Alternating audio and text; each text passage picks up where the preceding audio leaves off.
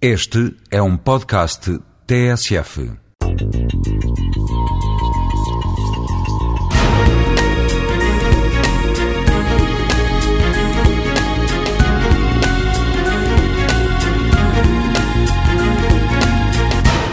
A situação da utilização de energia nas nossas casas depende da nossa própria decisão, de fazermos de uma maneira ou de fazermos de outra, mas felizmente nesta altura em Portugal existe um regulamento na área dos edifícios que vai transformar completamente aquilo que é a oferta de edifícios, ou que será a oferta de edifícios, para nós como consumidores no futuro.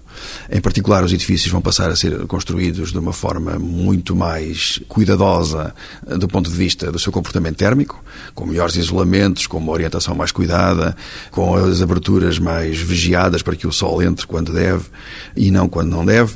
Mas, por outro lado, os edifícios vão ter também a obrigatoriedade de ter painéis solares térmicos para o aquecimento de água. E, portanto, o consumidor do futuro, quando for comprar os edifícios que vamos construir a partir de agora, vai ter logo à partida, no edifício, painéis solares. E vai, portanto, estar automaticamente mais solar. É? Isto vai ser muito bom para nós como consumidores, porque vamos claramente assim ter a possibilidade de, ao comprar um edifício, saber que ele, do ponto de vista energético e para termos conforto, vamos consumir menos. Eh, e isso tem muita importância.